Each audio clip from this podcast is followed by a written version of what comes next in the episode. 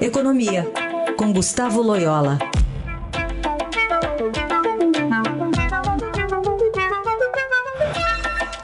Oi, Loyola, bom dia. Bom dia. Falar um pouquinho sobre esses dados envolvendo o IDH. O Brasil perdeu uma posição é, no ranking né, de, de Índice de Desenvolvimento Humano.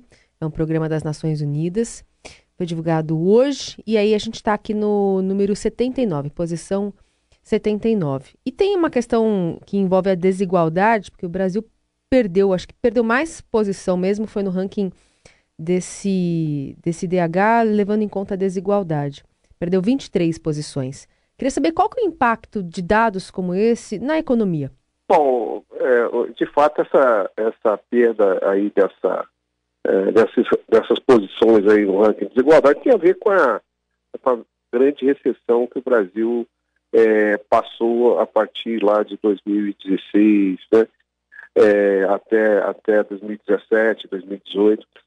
Ou seja, o Brasil, o Brasil ainda está com a sua renda per capita abaixo do que era antes do início da recessão. E nesse processo, mais do que perda de renda per capita, houve uma, um aumento da desigualdade. Né? Então, isso, isso impactou diretamente o IDH. É, e, evidentemente, o IDH negativo mostra aí esse péssimo é, comportamento da, da, economia brasileira nos últimos anos. Né? Nós não conseguimos sair do lugar. Isso que aconteceu. Um outro componente aqui é que a educação uh, travou a subida desse índice. Quer dizer, investimento em educação, política educacional seria importante também no aspecto econômico.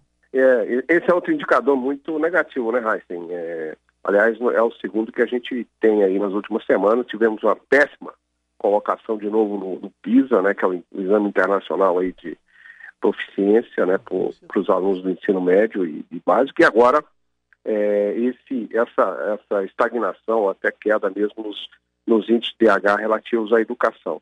É, e, e, isso mostra que, que é, o Brasil está é, devendo aí para um esforço específico na área da educação. A educação é fundamental para o desenvolvimento econômico. Né? Não, não, não há como o país sair dessa armadilha aí da, é, da, renda, da renda média que a gente tem. Né? O Brasil não consegue ir adiante se não, não ultrapassar essa é, barreira da educação. Nós temos aí é, grandes desigualdades é, é, também na educação. Aliás, a, a educação é, é, ela, ela perpetua né, a desigualdade, a falta de educação perpetua a desigualdade.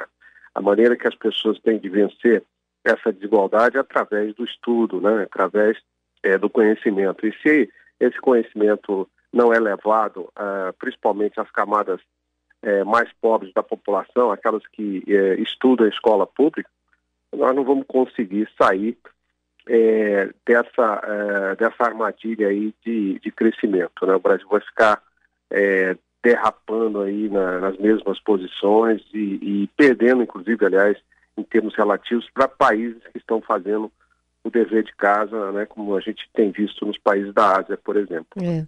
Aliás, esse comentário que você faz é, chama atenção até pela questão numérica aqui, que o universo de 1% é, dos mais ricos, né? 1% dos mais ricos representa 28, quase 29% da renda, que é a segunda maior concentração do mundo nessa parcela populacional, atrás apenas do Catar, que tem 29%. O Brasil tem 28,3%, 29% tem o Catar.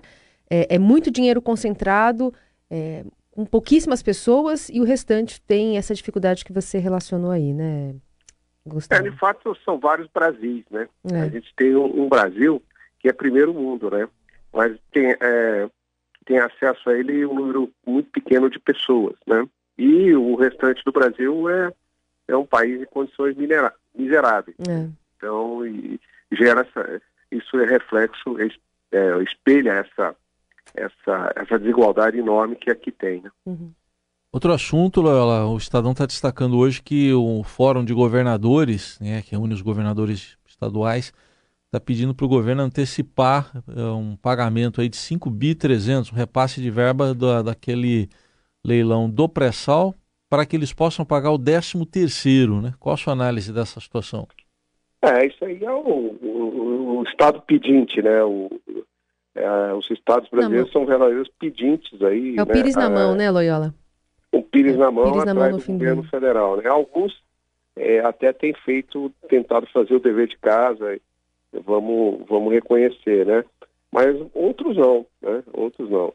E, e o governo federal tem que ficar é, salvando esses estados, né? É, o, o, governo é, Bolsonaro, ele encaminhou aí recentemente algumas medidas é, interessantes para o Congresso é, para tentar melhorar essa situação, né, a chamada emergência fiscal, outras medidas, mas já ficaram para as calendas, né? Parece que esse ano não vão ser apreciadas essas medidas só o ano que vem. Então, assim, isso é mais um reflexo da, da penúria dos estados. Né? Não, não sei se o governo federal vai atender a solicitação dos governadores, mas nós estamos vendo aí, eu acho que isso é importante chamar a atenção, o uso de recursos do, do, de royalties de petróleo para gastos correntes da, da administração pública. Né? E a gente sabe que é, petróleo é um, um, um, ele, ele, é, ele é ele se esgota, né? Ele é um, um produto que não é renovável, né? Você vai retirando é, da, da, do mar e tal, do fundo do mar, e algum dia vai acabar.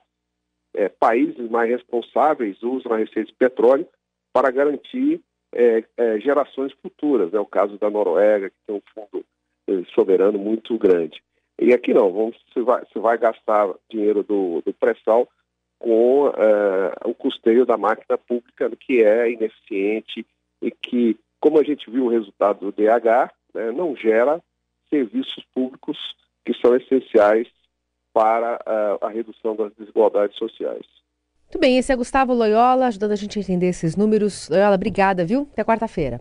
Até quarta.